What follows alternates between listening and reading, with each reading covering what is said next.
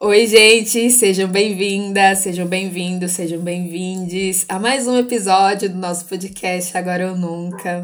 E hoje eu estou com mais uma amiga minha para conversar. Estou com a minha amiga Mari Inglês. Oi, Mari, tudo bem com você?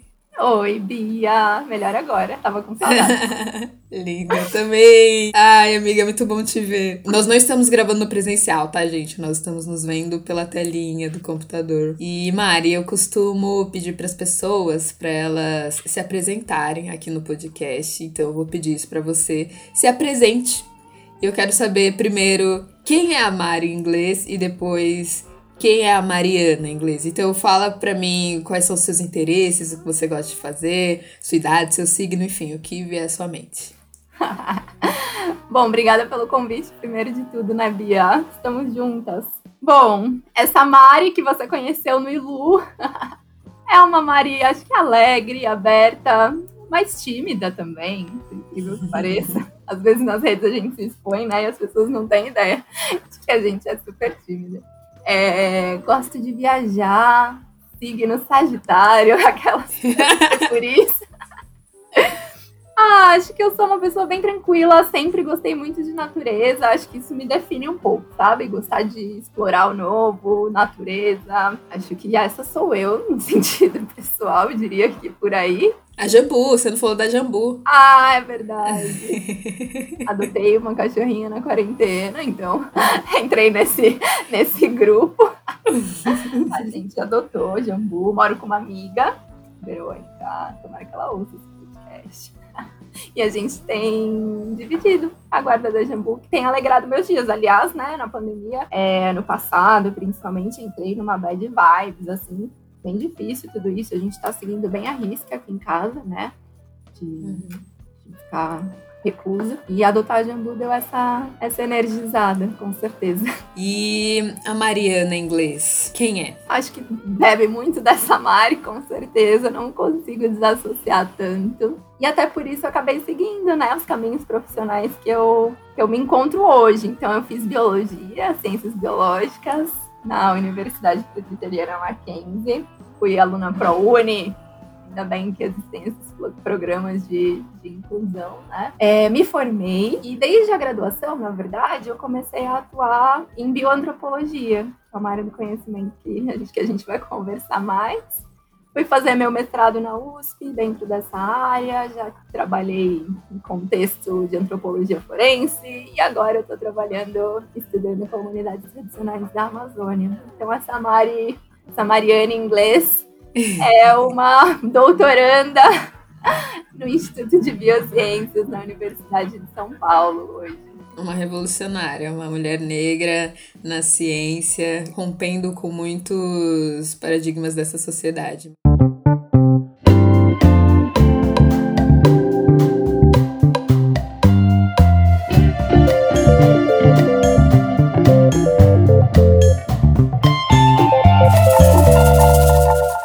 Mari, conta pra gente o que, que é bioantropologia. Bioantropologia, como o nome já diz, né, é uma, vai ser essa união da biologia e da antropologia. A antropologia, enquanto grande área, principalmente se a gente pensar na escola norte-americana, aí que faltou um pouco da, da construção dessa disciplina, ela vai se dividir em quatro ramos, quatro grandes disciplinas. Seria a arqueologia, mais voltada para o estudo é, dos remanescentes materiais que, que, contam a história da humanidade em diferentes períodos, inclusive tem a arqueologia mais voltada para o presente. A gente tem a linguística, que é o estudo das línguas, também pensando como elas se relacionam, como cada uma surgiu, é, como que essas línguas contam também a história da humanidade. A gente tem a antropologia sociocultural, que geralmente é a mais conhecida, né? Que aí tem essa abordagem, por exemplo, etnográfica, vai olhar para a humanidade no contexto dessas diferentes sociedades, culturas, enfim.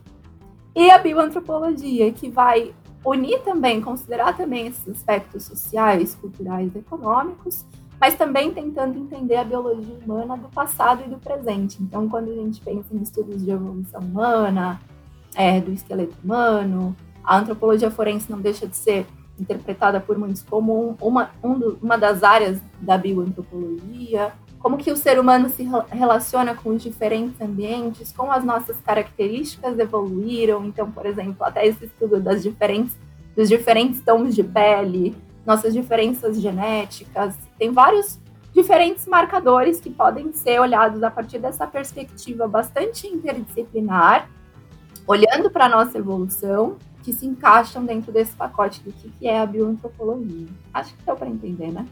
Super, muito. Quando que surgiu na sua vida esse interesse? Porque geralmente assim, quando nós somos crianças, as profissões que mais falam pra gente é. Ai. Eu vou falar porque, né? Eu acho que eu fui até influenciada dessa forma. Ai, você pode ser advogada, você pode ser médica, é, engenheira, mas pouco se fala assim de, de ser pesquisadora, é, pouco se fala sobre, sobre o ambiente, sobre o que é, no meio que nós vivemos e como que ele é rico, como que a gente pode estudar para além disso, sabe? Como que surgiu a, a ciência na sua vida? Ai, é até engraçado falar isso, Bia. Quando eu era criança, eu pensava em ser médica, inclusive. Mas assim, acho que de maneira geral, em casa, minha mãe é professora, né? Então, sempre esteve bastante presente a leitura, livros é, infantis, mas que já apresentavam é, coisas de meio ambiente, dinossauro, universo. Eu brincava Ai, que legal. também. A gente, meu irmão também é cientista, ele seguiu para geologia, estuda aí os animais lá do, sei lá que era. e, e aí, eu acho que isso já foi despertando esse meu olhar de curiosidade pro mundo. Então, acho que eu lembro de desde criança, de pequenininha, assim, gostar de bicho, gostar de natureza, ficar viajando olhando a folha, sabe? Eu sempre sigo assim. Quem acompanhar meus stories vai ver que eu fico na rua igual uma distraída, olhando, filmando as plantas, os pássaros e tal. E aí, tendo essa característica, também gostava muito de estudar, sempre tive essa coisa do ah, eu sou a melhor, quero ser a melhor aluna, não posso errar, enfim, tem toda essa cobrança que a gente também sabe que existe aí no contexto Sim. de mulheres negras. É, principalmente às vezes quando a gente vem de uma condição social mais baixa, acho que uhum. querendo ou não fica no nosso inconsciente a educação como uma forma de, de transformação de realidade, como uma forma de, de a gente conseguir mudar, né? de uma ascensão é. também, né? exato, né? conseguir exato. sair da, daquela realidade. Exato. E aí eu acho que acho não, com certeza isso sempre esteve presente, então eu sempre fui pensando, nossa, eu preciso fazer uma faculdade. Eu sempre estudando em escola pública, mas lá. E aí eu tinha, na verdade, esse sonho de fazer medicina. Eu lembro que, é, eu desenhava, médica, assim, enfim. E é interessante que agora me veio até uma lembrança que eu, eu desenhei uma. Fiz desenho de uma médica, pintei de marronzinho a pele, assim. Uhum. eu lembro que eu ficava olhando e pensando, nossa, mas eu acho que não existe médica. Assim. E é, e é pesado, né, Olha, né, pensar nisso. Sim. Lembrei agora, inclusive. E aí fui seguindo, só que quando eu cheguei no ensino médio e fui começar a fazer esses vestibulares de, de treino, né, para você uhum. treinar para prova, eu fui vendo que na verdade estudando em escola pública, é, a gente não tinha todo esse conteúdo que é necessário para passar num, num, vestibular de medicina, mesmo que a gente se, se esforce, enfim. E eu não tinha como fazer um cursinho também, então eu fui entendendo que talvez eu tivesse que pensar em outras possibilidades. E aí eu sempre gostei de biologia, de história, inclusive. E aí eu, eu me encontro numa área hoje que eu penso, caramba, eu consegui juntar tudo isso. e vou prestar vestibular e eu consigo essa bolsa integral na, em ciências biológicas no Mackenzie, que é uma boa universidade. E me encontrei, me encontrei bastante em biologia. E é engraçado, porque quando eu pensava em ser médica, desde criança eu pensava, não me, não me via num consultório, eu me via viajando, sei lá, para a Amazônia, eu uhum. em algum lugar sobre aqueles médicos sem fronteira. Sim. E eu me imaginava assim, e no fundo, sem fazer medicina, me encontrei muito na profissão que eu escolhi. Não me imagino hoje sendo feliz tendo feito medicina. Enfim, foi assim que eu me acabei seguindo para ciências biológicas e aí você perguntou para bioantropologia especificamente, né? Uhum. Bioantropologia, na verdade, surge também de uma forma que eu achei eu acho bem bonita, assim. Eu estava no primeiro ano da graduação e essas áreas mais científicas, né? Biologia, química, física, a gente sempre, desde o começo, vai fazendo alguns estágios, porque existe o que a gente chama de iniciação científica, que é justamente isso, começar a fazer um projeto de pesquisa, enfim, começar esse desenvolvimento do que é ser um cientista, dessa carreira acadêmica. Eu comecei a ver várias coisas, qual será que é a área que eu gosto, né? Eu gosto de biologia humana, eu acho, apesar de gostar de natureza. E aí eu assisti um documentário é, sobre a Eva mitocondrial. Eu não sei se você já ouviu o falar. O que, que é isso?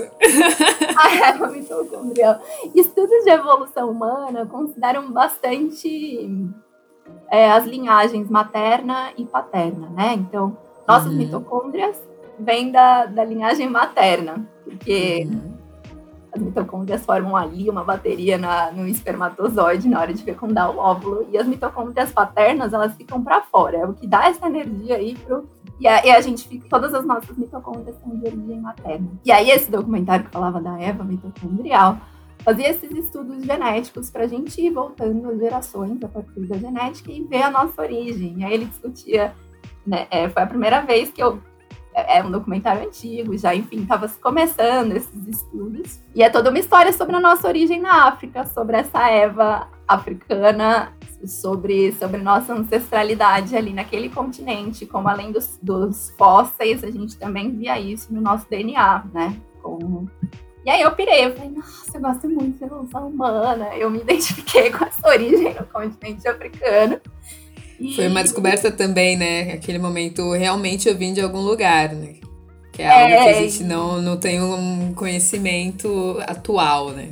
De onde surgiu a minha família. Mas descobrir de onde que nós surgimos, é, a origem realmente dos nossos ancestrais, é, deve ser mágico perceber isso. É, eu acho que eu me vi muito nessas perguntas que eu, inclusive, acho que definem o que significa ser humano, né? Essas perguntas uhum. mais amplas, assim. Quem eu sou, de onde eu vim, para onde eu vou. E, e aí eu fui, fui tentando entender quem que estudava isso. Aí no Brasil a gente não, não tinha, né? Esses, não tem esses fósseis do início ali, da, da origem da nossa espécie. Mas eu conheci, pesquisando, o professor Walter Neves que é um nome importante, acho que é um dos maiores nomes sobre quem estuda evolução, principalmente da humanidade, a partir do, do momento que chega, então, no continente americano. Aí, na cara de pau, eu escrevi para ele falei: ah, professor, posso fazer um estágio?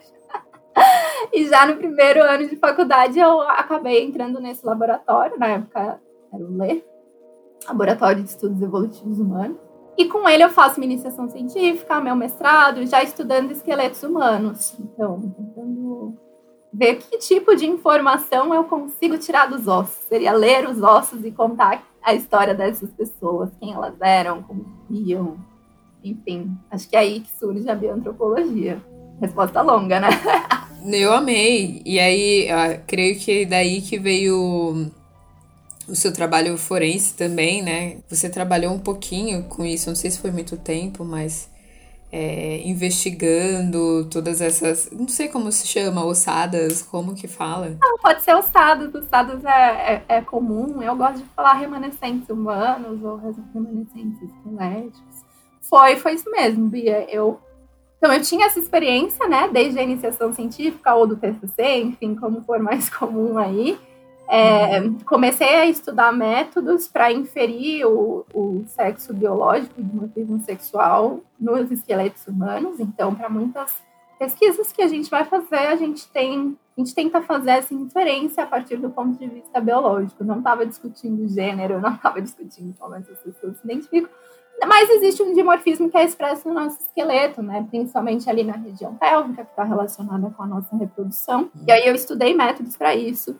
No mestrado, eu continuei estudando esqueleto humano, voltada para crânio, tentando entender é, como que a mistura influencia na forma mesmo do crânio, tentando entender como que essa característica nossa tão complexa é, evolui. E aí esses métodos, no fim, me permitiram, apesar de eu estar olhando para contextos evolutivos, para populações do passado, são os mesmos métodos que a gente usa para analisar os esqueletos do presente. E aí, tendo esse conhecimento, é, soube desse, de um edital para trabalhar no caso da vala clandestina de Perus, é, que é uma vala né, comum, ela foi aberta no período da ditadura, Perus na região noroeste aqui de São Paulo, de São Paulo. É, e nessa vala, que foi que veio a público nos anos 90, dela foi, foram tirados mais de mil corpos. E dentre esses corpos, que foram colocados de, forma. A gente fala que é uma vala comum e é clandestino porque não teve um registro formal de que a vala foi feita, do porquê ela foi feita. E entre esses corpos, sabia-se que tinham dado entrada no cemitério é, pessoas que eram desaparecidas políticas, ou seja, que tinham sido mortas nesse contexto de lutar na, nossa, na época da nossa ditadura, de, de se, se manifestar contra esse, esse governo, né? E aí, aí quando, quando esses esqueletos todos são retirados na década de 90, começam vários projetos para analisá-los e tentar identificar quem eram essas pessoas. Só que a gente sabe como funciona o sistema aqui no Brasil, depende muito das, da vontade é, de vontade política, às vezes muda de instituição, enfim. Desde a década de 90, esse caso ficava sendo aberto e fechado. E os familiares permaneceram sem resposta, né? O que é bem triste, pensando. Inclusive, você que é advogada, pensando em, em justiça de transição, a gente uhum. percebe que o Brasil não cumpriu o que deveria ter cumprido quando a gente transita desse período da ditadura para um período democrático. Então, tem muitas coisas que ainda estão em aberto, tem muitos familiares que ainda buscam seus desaparecidos. E esse grupo de trabalho, então, surge em 2014, é, e eu começo ali desde o começo, fui contratada para analisar justamente esses esqueletos. Trabalho lá de 2014 a 2018, então foi um bom tempo, aprendi foi um bom muito. Ah, é, esse projeto, com certeza, me fez gostar muito da possibilidade de aplicar esses conhecimentos que eu tinha mais pra, aplicados dentro de um universo mais acadêmico, para um, uma pauta que envolve direitos humanos. Aprendi muito com os familiares é, sobre essa também complexidade desse luto não findado, né? E é até triste pensar como a gente está vivendo também um, um, pouco disso agora nesse período de Covid. acho que as pessoas podem entender minimamente como é ruim a gente não poder fazer um enterro, não ver aquele corpo, é... Não prestar uma homenagem, não encerrar aquele, aquele, aquela existência, né? Exatamente. É, é muito difícil.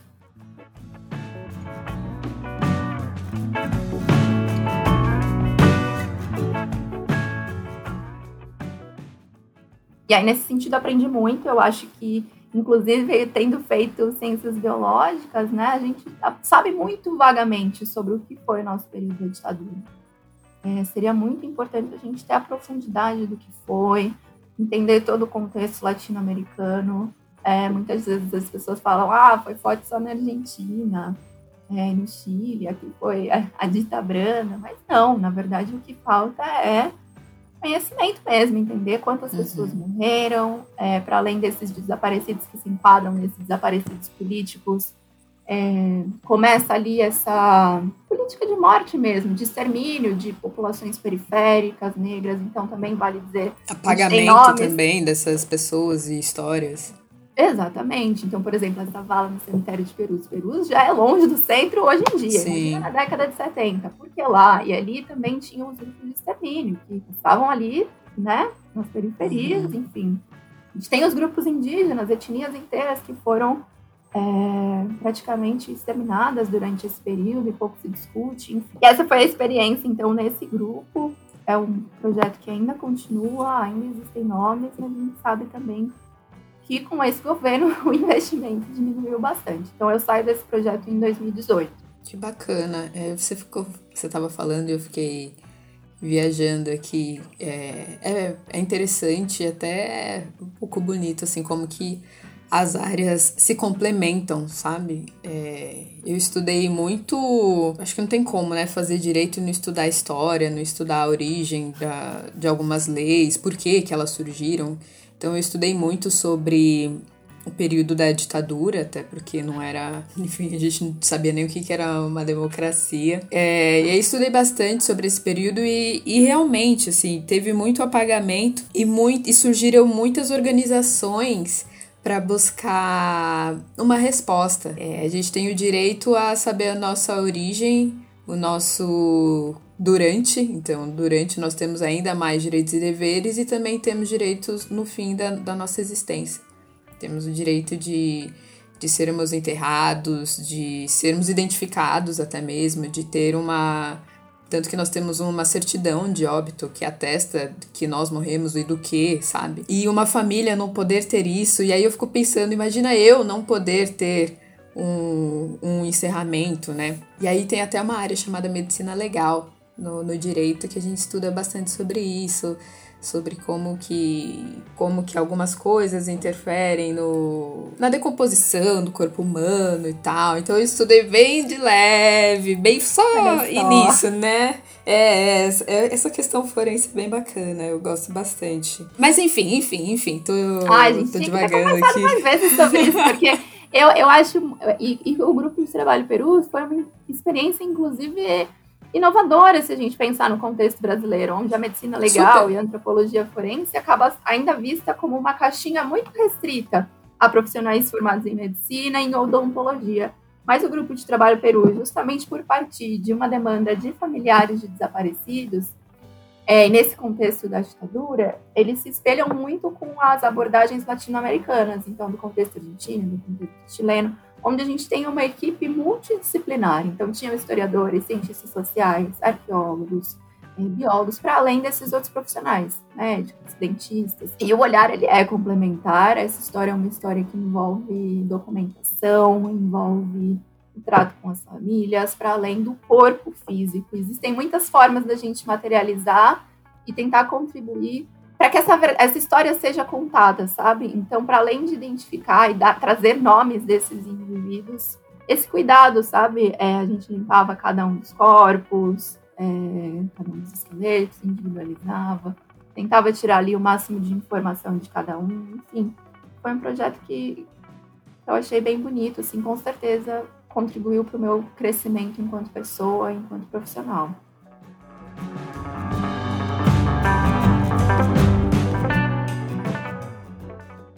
Cara, isso é muito massa. E mostra muito também sobre o nosso país, né? Essa comparação que as pessoas fazem, como se em outros países tivesse sido mais forte, é, mais intenso, não. Não foi. Sempre será, de, de qualquer forma, muito difícil, muito doído para qualquer país que passou por algo do tipo. E essa é a nossa história, uhum. né? A nossa história de apagamento desde sempre. Sim, é, infelizmente. Apagamento, é. esquecimento. Isso, é muito triste pensar que sempre foi assim, desde a nossa colonização, Sim. um apagamento des, dos povos originários, um apagamento da, da história é, dessas pessoas negras que foram escravizadas e tiradas das nossas das terras de origem. A gente tem Exato. um apagamento do que foi esse período da ditadura e desses nomes que lutaram pela democracia. E, e, aí, com esses apagamentos, fica sendo difícil, né? A gente construir algo diferente, porque a história fica se repetindo quando a gente não encara o que, que, o que foi isso, né?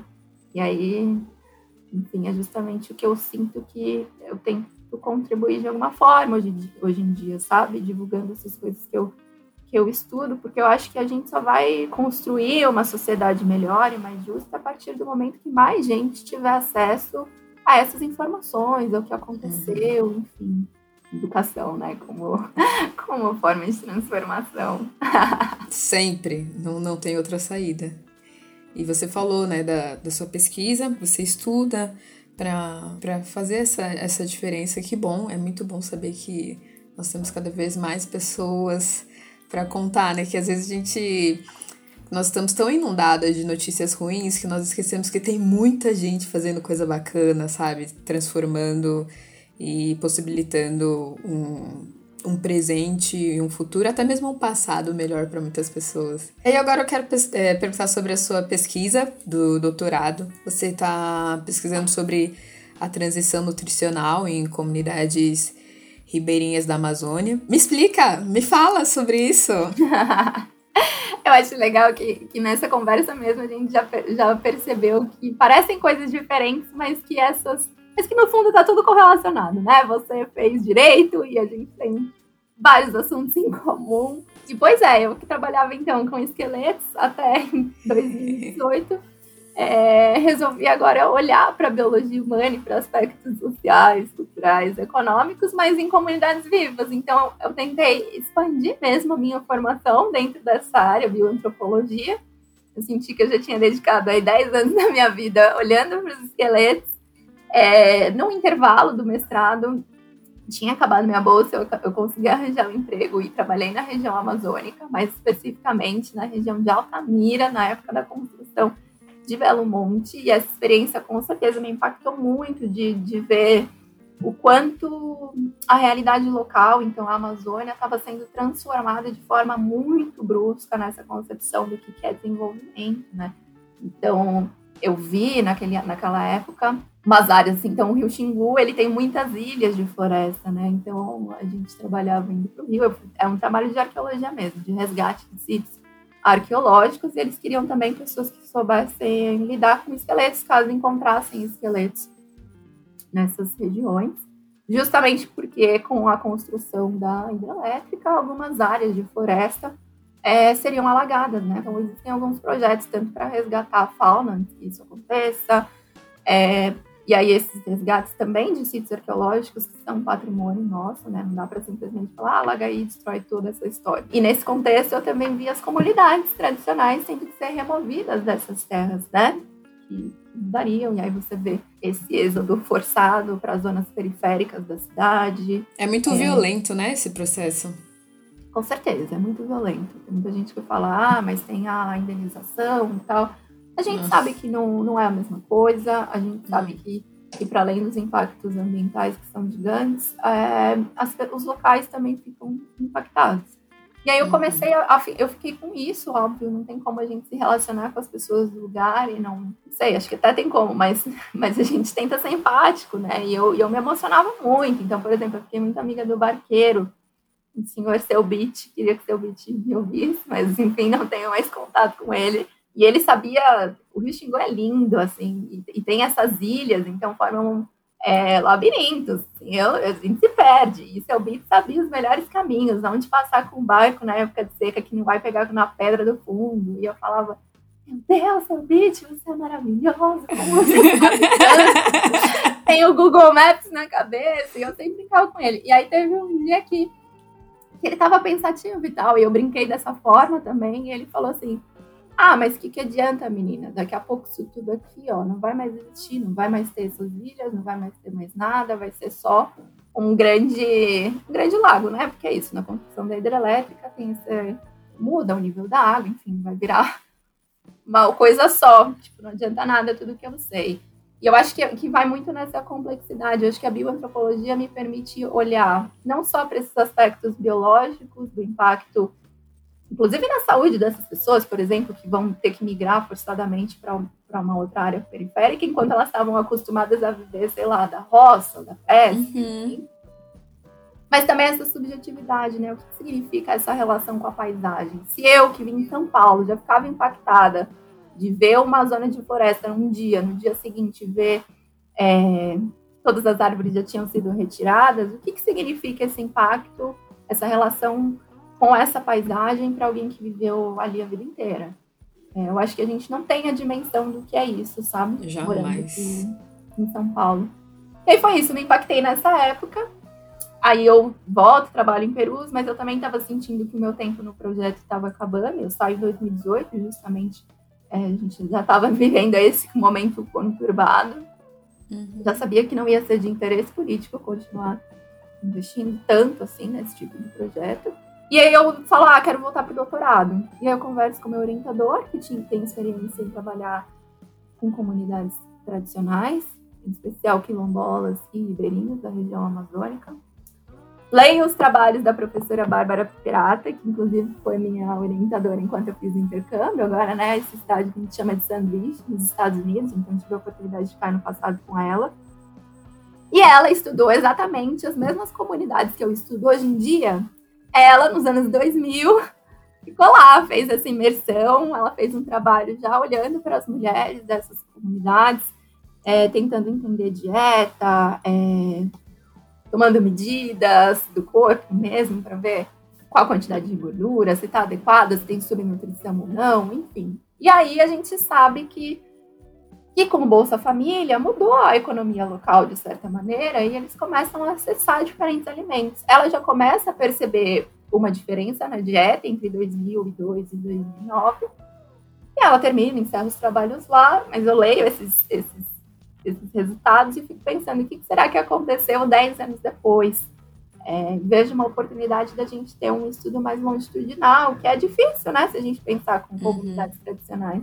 E aí eu volto exatamente para o mesmo lugar e começo essa pesquisa que olha para mudanças na dieta. Então, o que é transição nutricional? Ao longo da nossa evolução, a gente teve vários momentos em que a nossa dieta mudou. Então, se a gente lembrar ali do livro de história, teve lá no começo a gente praticava mais a caça, a coleta, surge a horticultura, a agricultura. E hoje, quando a gente pensa no que está acontecendo atualmente, a transição nutricional atual, ela se refere muito a mudança de uma dieta é, mais rica em nutrientes, em fibras, mais natural, para uma dieta onde eu tenho muitos produtos industrializados, ultraprocessados, e esses alimentos, no geral, eles são mais pobres em nutrientes, muito calóricos, têm mais açúcares, mais gorduras de origem animal. Então, eles são fatores de risco, né, para várias das doenças que a gente tem observado crescerem hoje em dia. Então, essa transição nutricional não olha só para a alimentação, mas ela também engloba esse aumento em doenças crônicas, como, por exemplo, diabetes, hipertensão. Tolerância a, a, alguns alimentos, como lactose, por exemplo. Às vezes está relacionada, mas a gente pensando em doenças crônicas mais amplas, que têm sido as maiores causas de, de morte, inclusive, é, seria isso, assim, hipertensão, hum, diabetes, a obesidade já nesse nível prejudicial à saúde, né? E além disso, ao aumento das práticas sedentárias, na verdade. Então a gente uhum. tem ficado mais sedentário em nossas atividades, tanto para trabalho, na frente do computador, quanto para lazer, né? Às vezes na tela do celular. E aí todo esse combo junto é, tem sido responsável por mais gastos, inclusive, em saúde pública, por diminuir a qualidade de vida das pessoas. Então, tem sido de interesse mundial olhar para essa transição, que não tem sido, de maneira geral, positiva, para que a gente consiga pensar em políticas públicas é, para a qualidade de vida humana, para a saúde, para a dieta, enfim. É, basicamente isso que eu estudo. A gente tem mais estudos desse tipo em zonas urbanas, por exemplo, na cidade, a gente sabe mais o que está acontecendo.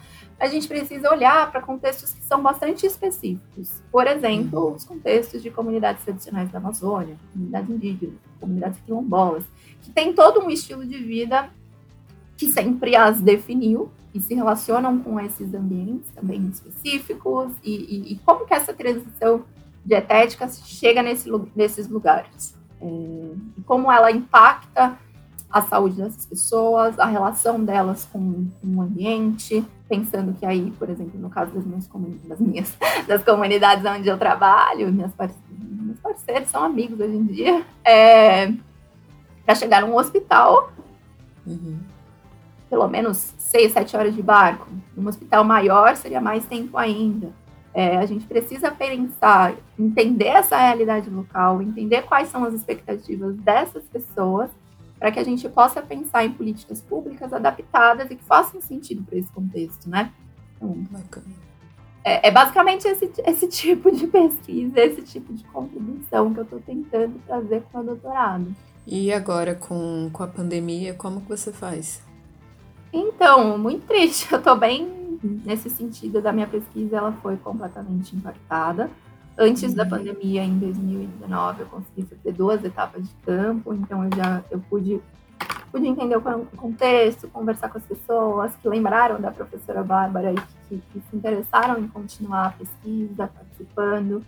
Fiz algumas entrevistas preliminares e aí eu fui para esse intercâmbio para aprender algumas tomadas de, de medida, né, do, do corpo para entender será que essas pessoas elas estão agora com mais sobrepeso do que antigamente ou não e outros marcadores, mas mas com a pandemia do ano passado a minha previsão era ter ido para campo no final do ano, em outubro do ano passado. E eu não consegui ir, obviamente, porque é uma viagem longa, é, são comunidades que a gente também considera como vulneráveis, apesar de a gente falar muito da vacinação para comunidades indígenas, a gente tem que atentar para comunidades quilombolas, quilombolas e ribeirinhas também. E eu não fui, é, pensando nas medidas de segurança, que no fundo o isolamento é a melhor coisa, tanto para eles quanto para a minha saúde. Também depende do SUS, né? Apesar de que hoje em dia está tudo comprometido.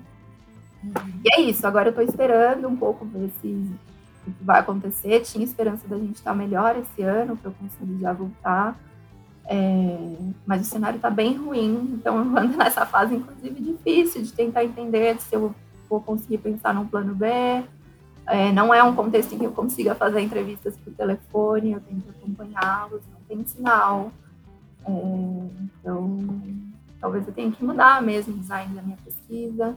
E quando a gente pensa em alimentação, também com certeza, no fundo, mesmo que eu consiga ir, a gente também está observando o quanto a pandemia, a crise, o acesso aos alimentos também está sendo modificado. Eu estou sendo impactada. Então, é, tá, tá tensa essa situação para muita gente, não só do ponto de vista das perdas humanas, mas diretas, né, nas mortes uhum. pela Covid, mas de maneira geral. É tudo muito triste, né? É...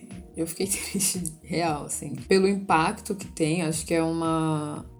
É um trabalho tão importante que você estava desenvolvendo, que você está né, desenvolvendo, principalmente no que diz respeito à criação de políticas públicas voltadas especialmente a um, a um foco, né? Às vezes a gente fala tanto de políticas públicas, mas a gente fala de uma forma geral, de uma forma que, que inclui somente centros industriais, né? E a gente não, não faz recortes para todas as, as possibilidades que existem dentro do nosso país e as necessidades também.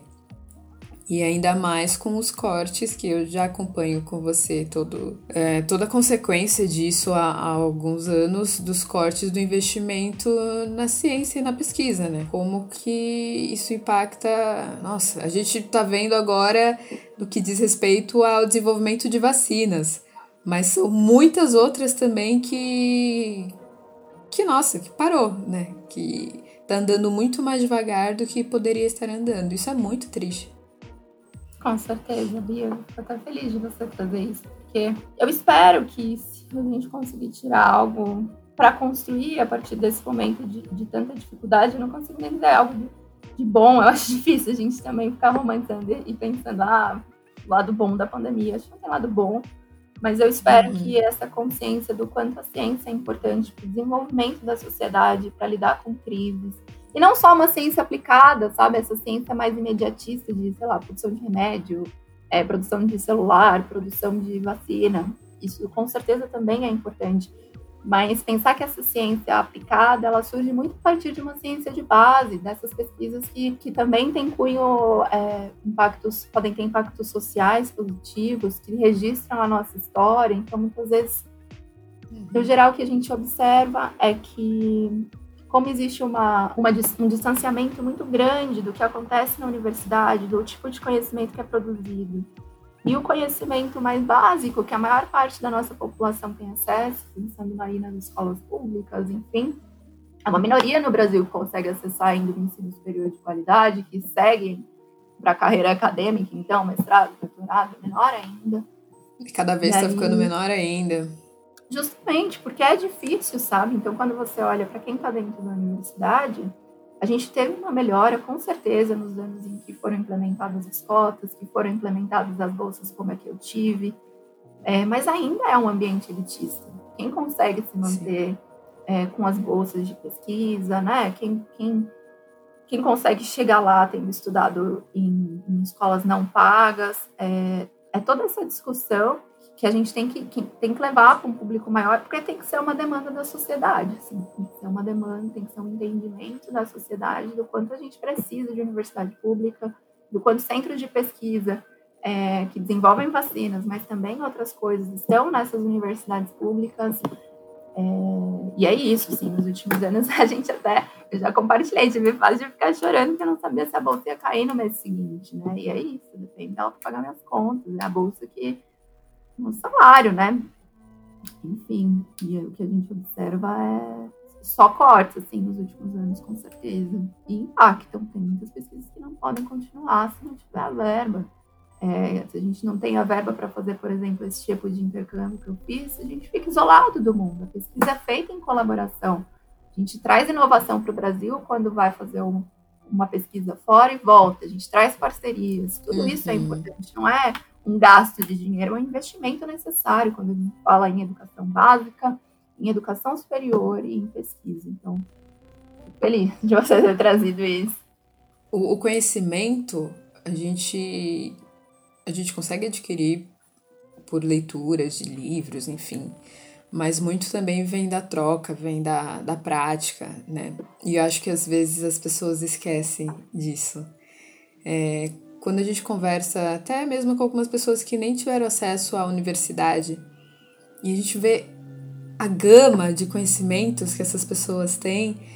Por exemplo, você comentou, né, desse senhor que conhecia todos todos os esquemas, onde, onde levar o barco no rio, isso é tecnologia. Isso é tecnologia. A gente às vezes pensa que a tecnologia é um celular. Não, a gente tem a, a criação da tecnologia do nosso conhecimento, enfim. E olha quanto que a gente acaba aprendendo, né? Com certeza. É, nesses intercâmbios, da gente sair da nossa realidade, da gente conseguir conhecer outras pessoas, outras vivências. E ver que, que tem gente que pensa que isso é bobagem, que pensa que que você tá turistando, ah, tá indo lá para turistar. Meu, eu, eu, eu não consigo nem expressar a minha indignação, porque eu acho triste. Realmente triste de, de um conhecimento tão. Conhecimento não. De, de uma visão tão. não tão rica assim de possibilidades, sabe? Sim, mas é isso. Acho que enquanto a gente não tiver uma educação para transformação mesmo, para ampliar os horizontes e não criar cabe, cabrestos, né? Assim. Uhum. É, a, gente, a gente vai ter isso na culpa das, das pessoas, assim, de maneira geral, né? Eu acho que eu penso que é um sistema todo que, que conduz, que se beneficia das pessoas é, não quererem construir algo diferente. No fundo, eu acho que é muito isso.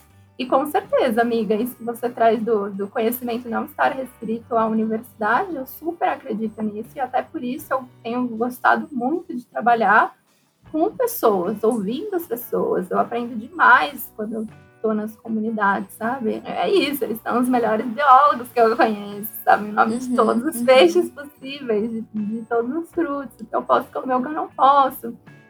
O horário dos animais, são outras relações. Estava lendo um artigo, inclusive, sobre as, as iniciativas locais, nesses contextos mais afastados da Amazônia, para lidar com a pandemia. Como as iniciativas locais consideram toda uma interdisciplinaridade de relações com esses ambientes para além desse, desse conhecimento científico, sabe? Então, eu acho que, que no fundo, atentar para essas comunidades tradicionais, inclusive, vai permitir que a gente construa outras realidades para além desse capitalismo que a gente que a gente vive que evidentemente não deu certo, sabe?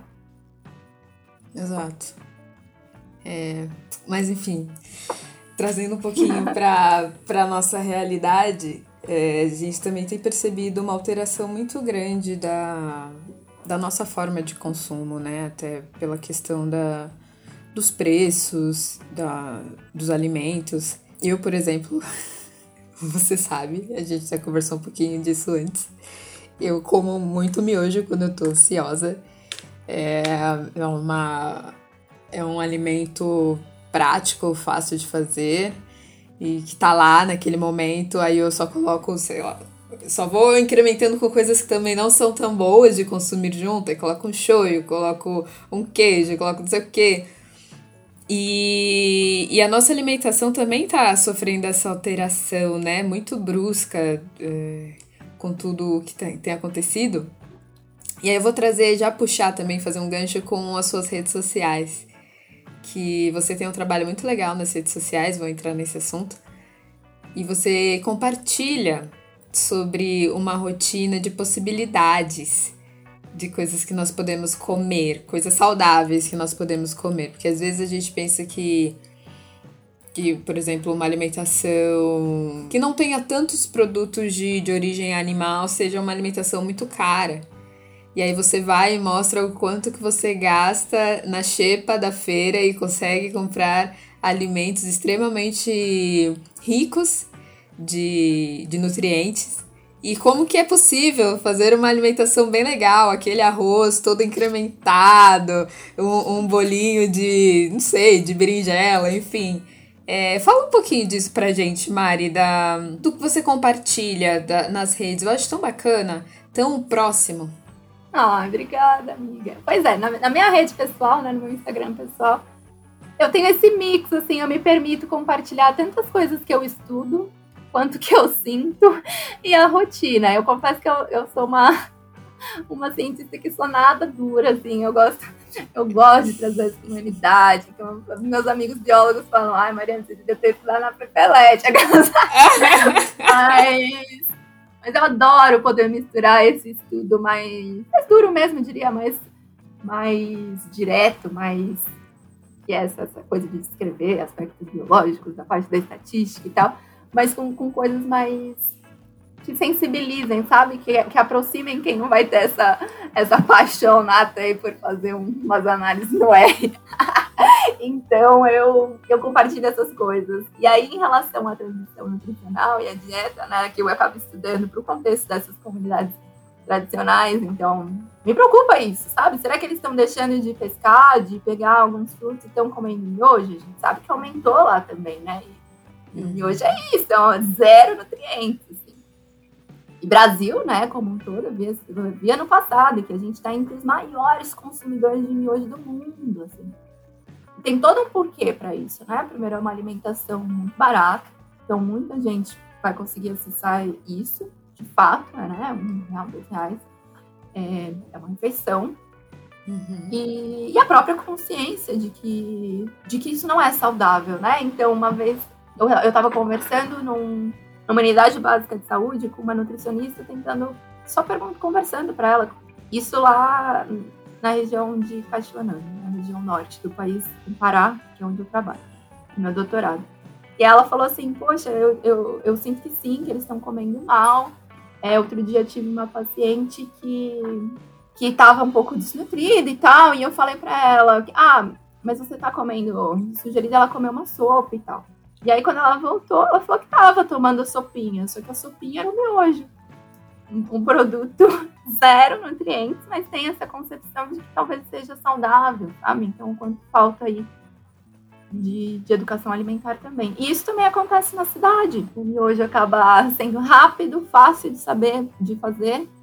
É, pensando em mães, por exemplo, solo, que estão aí sobrecarregadas com trabalhos fora de casa, dentro de casa, e aí já introduz isso na alimentação de crianças. Eu tenho uma ligeira memória afetiva de miojo também. E olha que minha mãe sempre foi extremamente preocupada em dar pra gente uma alimentação saudável.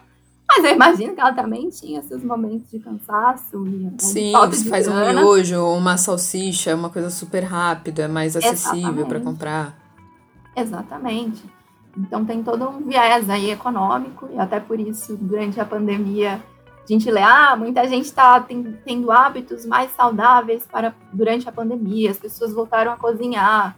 Aconteceu? Aconteceu, mas para quem aconteceu, né? Quando a gente uhum. observa a maior parte da nossa população que está enfrentando é, desemprego, é, trabalhos mal remunerados, na verdade piorou a dieta durante a pandemia. O consumo de industrializados desses produtos mais baratos aumentou. Então, não, não que eu.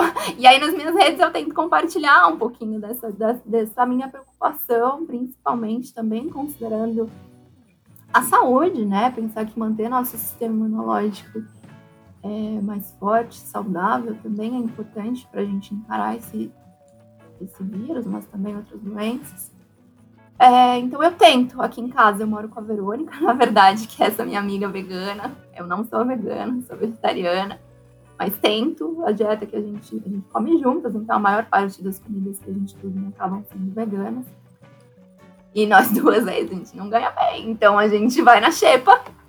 É bem isso que você tem acompanhado justamente por essa necessidade mesmo, de saber que a gente precisa comer fruta, legumes, verdura.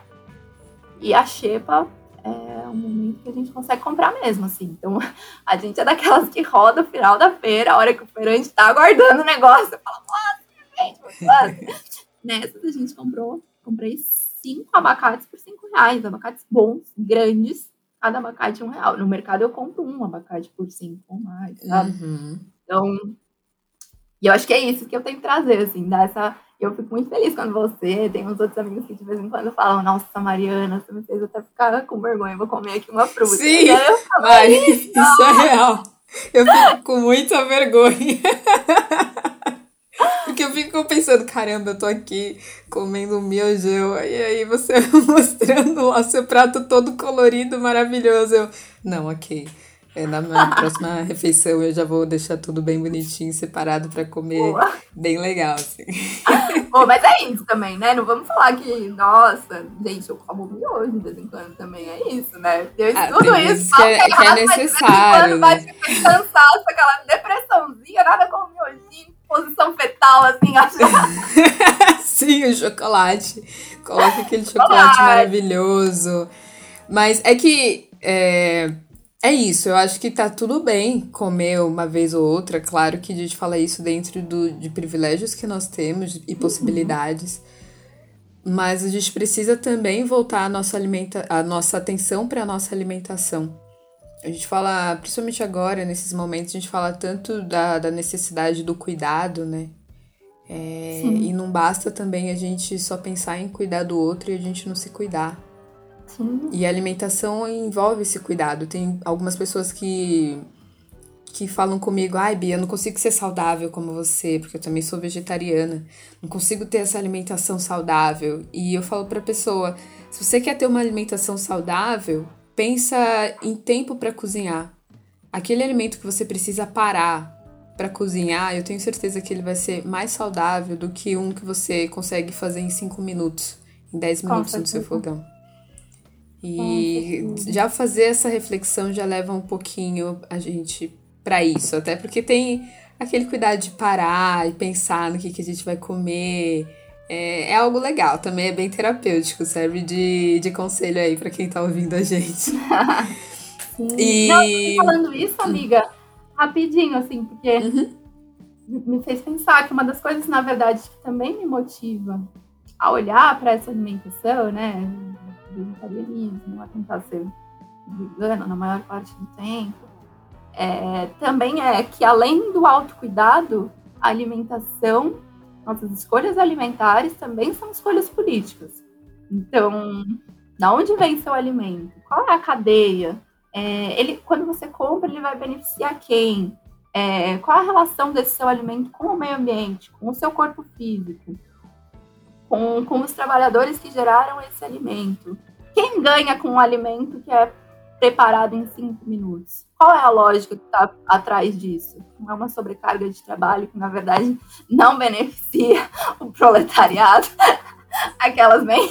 Mas eu acho que é muito isso. Cara, é muito necessário. Eu concordo super. O pessoal não está vendo aqui, mas eu estou balançando super a minha cabeça de uma forma afirmativa de exatamente isso. A gente tem que, que questionar isso. É, a nossa relação de consumo e o que, que isso impacta na, na nossa sociedade, o que, que isso impacta na vida de outras pessoas, na condição de trabalho de outras pessoas. Nossa, é muito necessário, Mari. Exato, exato, concordo super.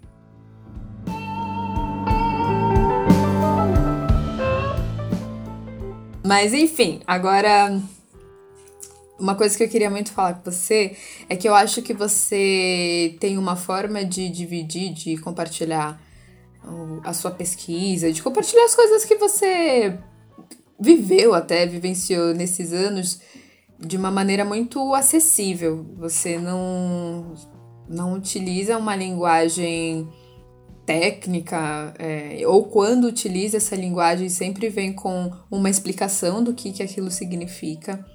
Eu acho isso muito legal porque faz com que, pelo menos, me faz me interessar pelo assunto, sabe? Porque eu acho que ele fica mais possível. Às vezes a gente pensa que é algo tão distante, e é exatamente o que a gente está conversando agora, todo esse tempo, que não, são coisas do nosso dia a dia. E aí me interessa. E eu queria saber, você pensou nisso ou é algo natural? Só fluiu, aconteceu? Olha, eu acho eu gosto disso, eu gosto da troca. Eu percebo que nos últimos anos com terapia, né, a gente tenta essa, essa parte do autoconhecimento e de quais são os valores que, que, que, te movem, sabe? Então eu percebo que a troca com as pessoas, e até por isso eu sigo para essa área de bioantropologia, essas experiências etnográficas, de aprender é, com outras realidades, para mim isso é, é gigante. Então, na minha comunicação eu acabo tentando fazer isso. Eu acho o Instagram uma via super interessante, assim, de comunicação por imagem. Então tem essa parte um pouco mais artística que eu acho que toca também, fotos bonitas e tal. E, e esses textos que eu tento pensar para que eles realmente contribuam trazendo algum conhecimento, alguma reflexão, mas que ele toque de alguma forma, sabe? Eu acho que é para manter essas portas abertas, pontos possíveis aí mas de maneira mais técnica, profissional, né? E, e aí refletindo, e isso surge de forma orgânica, de forma profissional, eu acabo me unindo a duas colegas de trabalho, de laboratórios, mulheres cientistas. Boa. E aí a gente começa a pensar no nosso projeto de divulgação científica também olhando para essa necessidade da gente contribuir com espalhar esse conhecimento, com trocar conhecimento, pensando nas nossas áreas de estudo em ampliar mesmo essas fronteiras que existem entre a maior parte das pessoas e a universidade. A gente cria o Evolução para Todos, que aí é uma outra rede social que está dando muito certo, onde a gente, onde a gente realmente olha para como, como comunicar para fazer essas áreas que a gente estuda interessante, para que no futuro a gente tenha mais meninas, mais mulheres negras como eu, é, mais pessoas da periferia falando, eu quero estudar evolução humana, sabe? Existem pessoas como eu ali, eu quero fazer isso, eu posso, olha, nem sabia que essa área existia e é legal. Quero escavar, quero ver caverna, quero ir pra Amazônia, enfim, acho que é, no fundo o nosso projeto surge com essa vontade de, de trocar conhecimento, de compartilhar, de talvez construir novos imaginários, novas possibilidades de mundo. Acho que é isso. É legal porque a utilização das redes sociais é muito de, de escolha, é uma questão de, de escolha. Você escolhe os conteúdos que você quer consumir diariamente, né? Uhum. E eu acho bem bacana, porque é isso, somos bombardeadas por informações a todo tempo. E poder ter é, essas informações de uma forma que, que esteja relacionada com, com o nosso consumo diário, que é nas redes sociais, e também de uma maneira muito leve com as animações. Aí tem também os textos super, super bem explicativos. Aí fala, é, continua. É, como é que é que vocês colocam? Tem o link na nossa bio, acompanha mais. Eu acho muito bacana porque é, naquele momento de, de relaxar, assim, de estar tranquilo, ou até mesmo estar tá no momento que bate ansiedade, aí vem um artigo legal, vem uma foto legal. E eu sinto que as pessoas têm essa possibilidade de entrar num mundo diferente.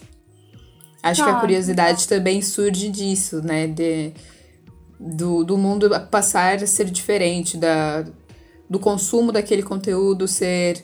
Não que os outros conteúdos também não sejam produtivos ou ricos o bastante, mas é uma nova forma também, uma no, um novo conteúdo que surge no dia a dia das pessoas. Isso é muito bacana. Acho que o, o, o Evolução para Todos, é, já pelo nome, diz muito isso, né? É, essa inclusão, não só das pessoas no conhecimento desses conteúdos, mas também delas se verem dentro, sabe? Da possibilidade delas poderem construir, delas poderem criar e estudar. Às vezes a gente pensa que muitas vezes na vida a, a gente fica muito numa questão de ai, não sei o que, que eu quero fazer, eu não me encontro. Porque existe uma possibilidade muito grande de coisas pra, a serem feitas. E quanto mais coisas a gente conhece, mais fácil fica pra gente conseguir se encontrar um pouquinho. Isso é muito legal, eu adoro o trabalho que vocês têm feito, você sabe, eu comento compartilhe com o pessoal e parabéns, de verdade, parabéns. Incluir as pessoas na, nesse debate, incluir as pessoas na possibilidade de, de agirem, de atuarem na vida de diversas formas é muito legal, é muito bonito. Ai, que linda, amiga. Obrigada por esse espaço. Fico feliz. Com certeza, você, estar no Milu, foi, foi também esse pontapé, sabe? Eu penso, a gente entrou no Iluquiano em 2018. 18, é. É, então. Esse projeto ele começa a tomar forma em 2019, ganha mais repercussão ano passado. Então, estar, estar rodeada por mulheres negras fortes também me fez pensar o quanto. É isso, né? A gente já se sente. Eu, eu acho que ao longo da minha formação, muitas vezes eu me senti um peixe fora d'água, me perguntei se era o meu lugar, por não ter pares mesmo, muitas vezes, uhum. Sentido de quem sou eu, das minhas origens, nesses laboratórios. É, também me, foi super importante para esse projeto sair do papel ter duas mulheres cientistas parceiras, mesmo sendo mulheres brancas, a Liz e a Eli, que toparam também, né? Vindo dessa outra realidade, escola pública, também precisando de bolsa. É, encarar que é isso, que a gente vai ter uma ciência, inclusive, mais, melhor, mais, com mais possibilidade de, de, de resolver problemas mais diversos se a gente tiver diversidade. Se mais gente uhum. diferente é, olhar e falar, pô, essa daí é uma área que talvez eu queira seguir, sabe? Ou mesmo que não queira ser cientista, que entenda a importância disso, porque a gente tem uma sociedade que valoriza a ciência, é importante.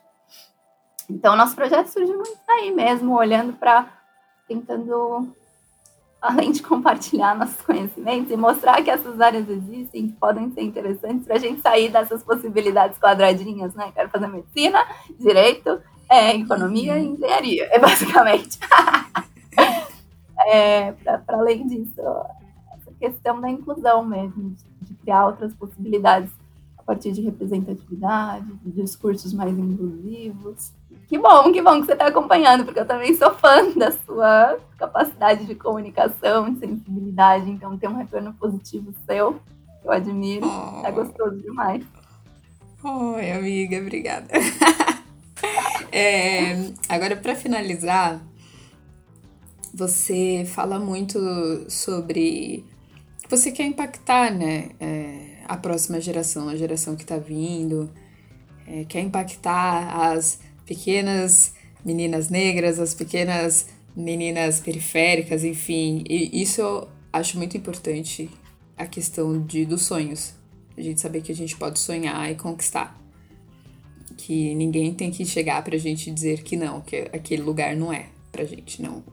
O lugar de todo mundo é o lugar que a pessoa quiser conquistar, desde que seja um lugar que não machuque outras pessoas. Mas eu queria te perguntar, que conselho você daria para as gerações anteriores e até mesmo para nossa? Aquelas que estão se questionando, caramba, eu sempre quis fazer isso, mas acho que já passou o tempo, acho que deixei a vida passar, acho que não é meu momento, acho que eu não consigo, enfim.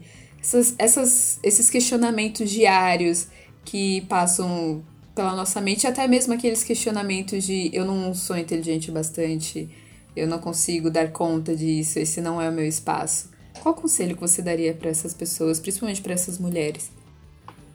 Nossa, eu diria que todo mundo sente essas coisas eu sinto isso na maior parte dos dias ainda, mesmo depois de anos de terapia, mesmo já tendo.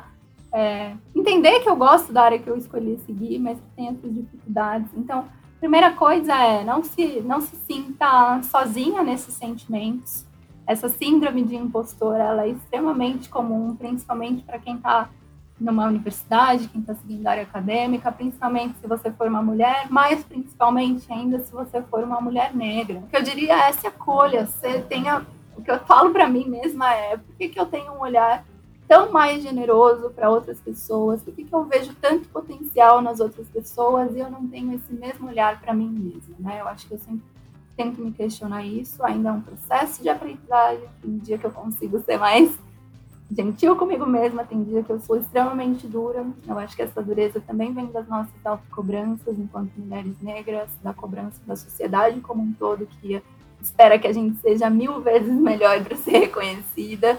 Não é fácil, eu diria que a gente tem que pedir ajuda quando precisar para outras mulheres, profissionais mesmo, enfim. Mas diria que sempre há tempo, sabe? É, eu, eu tinha, então, no mestrado, por exemplo, eu fiquei com muita vontade de já trabalhar na Amazônia, mas não era aquele momento. Trabalhei cinco anos em outra experiência, saí da academia, então tem para muita gente, ah, você é velha para estar tá fazendo o doutorado, porque muitas vezes nessas áreas que a gente segue, as pessoas emendam tudinho, termina a faculdade, entra no mestrado, entra no doutorado, faz um pós-doc, e se não for assim, se não publicar mil artigos, não fizer umas coisas que já são pré-definidas dentro de uma caixinha, a gente se auto-sabota, fala, nossa, acho que eu não sou tão boa, isso acontece comigo também.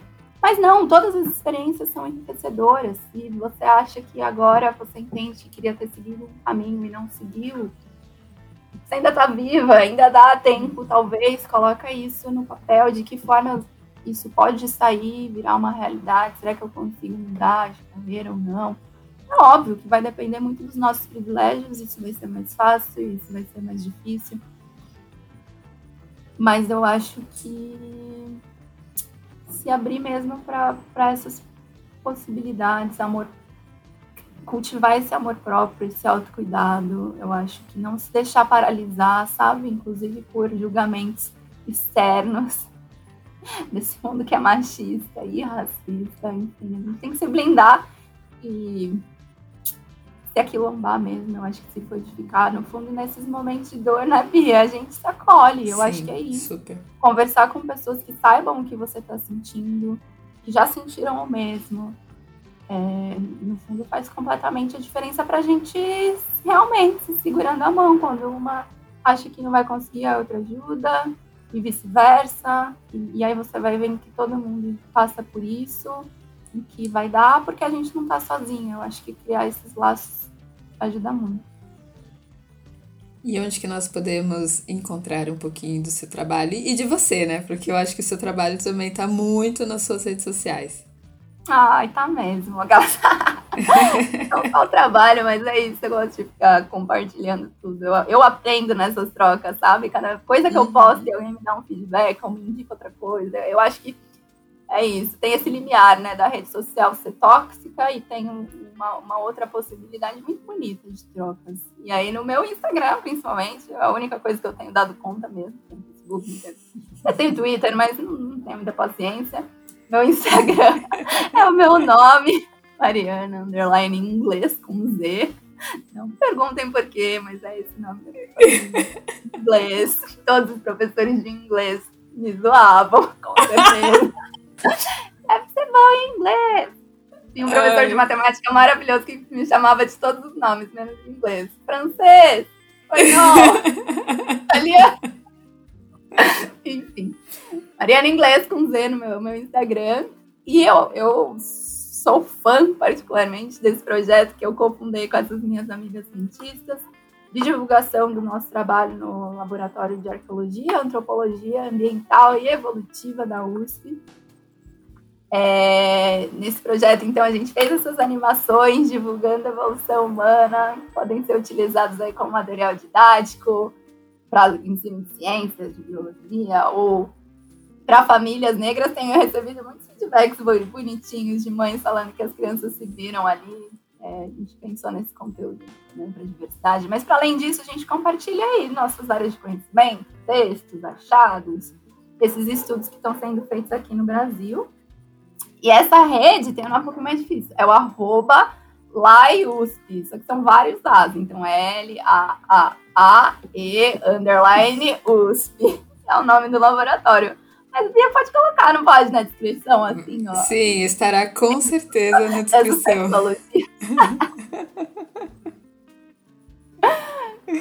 Eu vou colocar é tudo bonitinho, gente. Valorizem o trabalho de cientistas brasileiras, mulheres, uma mulher negra. que linda. Obrigada, Mari. Eu gostei tanto do nosso papo. Muito, muito, muito obrigada mesmo. Eu fiquei meio nervosa, confesso. Sério, amiga? Não dá pra perceber. Eu Sério? Assim, Nossa, amiga, eu fiquei super. Fiquei, gente, tô com medo de falar alguma bobagem. Mas eu acho que foi bom. Ai, eu gostei que eu sou tímida, mas vendo você eu esqueci. Parece que a gente estava aqui no nosso. É, nos nossos papos cotidianos. Fica é. mais fácil, né? Fica, fica. Obrigada, Mari. Obrigada, Obrigada por aceitar.